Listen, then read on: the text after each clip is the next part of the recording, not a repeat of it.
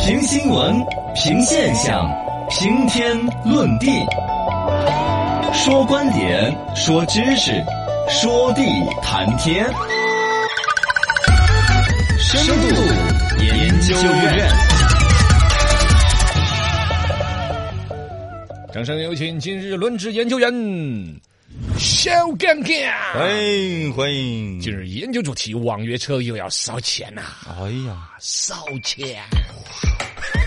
最近呢，各大网约车可能又要打的比较火热。所谓的烧钱，无非就是补贴这个弄那个。嗯对你以为他们想要的补贴吗？他们又不是雷锋，嗯他们肯定是想要挣你的钱，而且哪一天真的把别的生意灭死了，嗯不管是类似于支付宝、微信那种地位，是还是卖美团呐、饿了么这种竞争，哦，恨不得那个提成给你收到百分之八十。对对对，恨不得对一分钱不让。割韭菜嘛挣，消费者多给嗯钱，然后中间所有经营的人都倒贴钱来让他一个人挣钱。羊毛出羊身上。但是最终这个竞争实在是太激烈，这个生意实在是太大，以至嗯于我突然之间仿佛看到了网约车这帮人烧钱可能永无止境哎呀。他们未来之路，他们真正的目标市场可能在十年后，甚至二十年后，甚至一百年之后。哎，嗯还要百年垮 完了，哎，就说还要烧如果说网约车这个生意想到二十年之后，你能想到什么，朋友？网约车二十年过后还真是什么想不太到，想不到吧？啊我就已经想到了。哎呦，你这想到了且听本研究员给你研究研究。哎第一来说一下所谓的网约车这一块儿，二线有一些网约车的品牌，其实现在力度发展非常的快。没错，我们常规一说网约车，只想到滴滴。滴滴原来还有个 Uber，, Uber，现在国内是把它收嗯收购了的，算是一家了。但其实另外其他的各种网约车比比皆是，很多，包括我们在生活当中看到了，可能没太注意。嗯比如说其中的 T 三出行啊，看到过，啊但，是还真没特别用留意吧？没用过。不注意，不注意，人家已经请周冬雨当代形象代言人了啊周。冬雨也是一线明星啊，对呀、舍得花这个钱的人，且还是是啊，吧？对，有资金的，有，点厉害的，而且目前这个布局的这个每一座城市的实现的占有率百分之二十，嗯，也挺高的。说起来不高，但也不低啊。，对的，在在挺好的滴，滴手上弄出来百分之二十，就五台网约车里边有一台是他的。嗯，这个有点厉害了了吧的了，嗯，另外有个手气约车，你听过没？手契约是没有，手气的那个东西搞得也是不错的，全国这一边他们已经实现了所谓正毛利，是也就你网约车滴滴是搞得好，市场份额是大，但其实一直不是在闹在赔钱吗？对啊，收烧不到补钱贴，那些啊，嗯我我手气搞得虽然不好，但我是在挣钱的，哦哪怕我挣一块钱那，我都可以继续扩张就搞起来。了我是在良性循环当中。呃嗯哦而 CEO 姓魏，魏老板魏东泽最近就直接出面就说的是，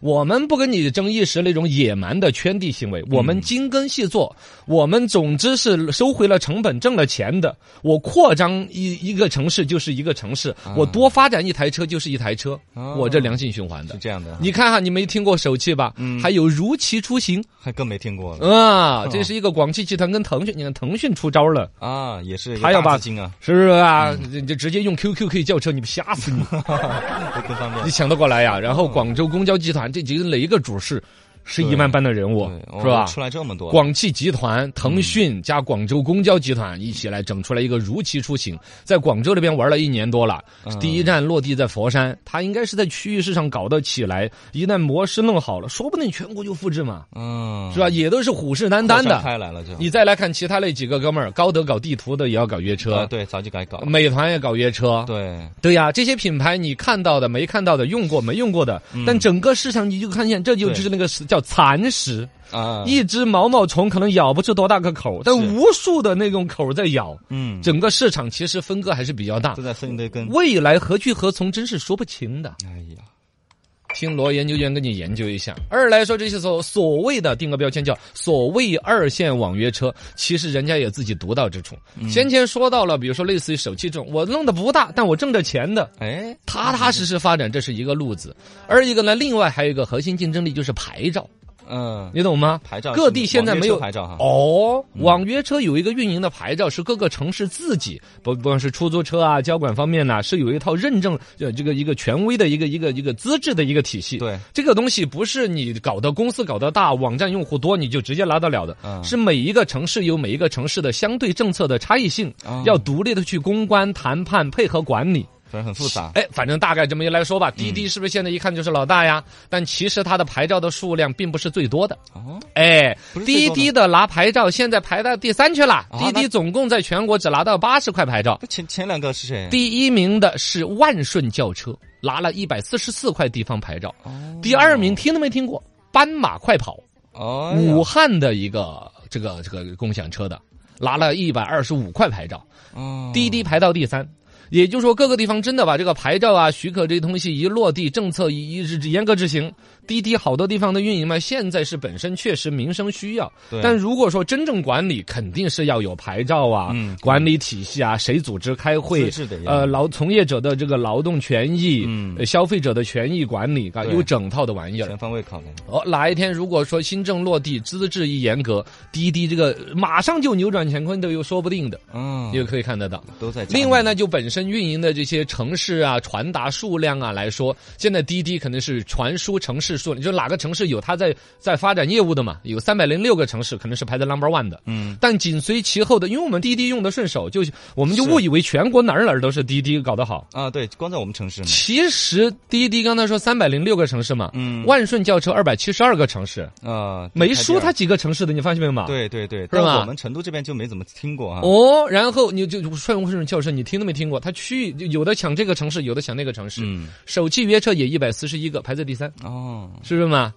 那这你市可以场还真不是滴滴独大呀。对，呀、你在这种情况之下，且谁都想要当老大，是是。诸侯纷争，这个有点战国七雄。对且要拿出诚意，不管是补贴的价格，嗯哎还是消费管理，还是各种竞争模式，反正是争夺激烈八仙过海，各显神通吧。那么刚才我埋了一个伏笔，就是网约车这帮人，你看现嗯在呀、我们已经以为网约车生意已经尘埃落定的时候，其实可能纷争才刚刚开始。是嘎对，你滴滴自己内部还有什么花小猪啊、价格差异啊，嗯他也在想办法，就可想而知，这个市场真正的打仗。可能还是刚吹响号角，嗯还没有打到最激烈的时候。哦哟最激烈的时候是鱼死网破，是三国相争，你懂吗？啊也就是说，小的要被收购、收购再收购，合并成越来越大的体量，吞然并后吞并到最后剩三家的时候，达成妥协不达成妥协，最终嗯就不管是像类似于运营商啊，类似于其他生意，它其实会集中在两三家，比如外卖、支付，你看没有？嗯最终所谓的尘埃落定，要集中到两三两家三家大品牌，对才叫尘埃落定。你看刚才那个布局，战国七雄都不止。啊，很多了。且还要打无数的仗都在，争夺而且它真正争的远端是什么？嗯，说呀，你那你说不出来那种犹豫不决的，才能衬托出我的高级哦。那所以到底是什么呢？我、语气不够诚 恳。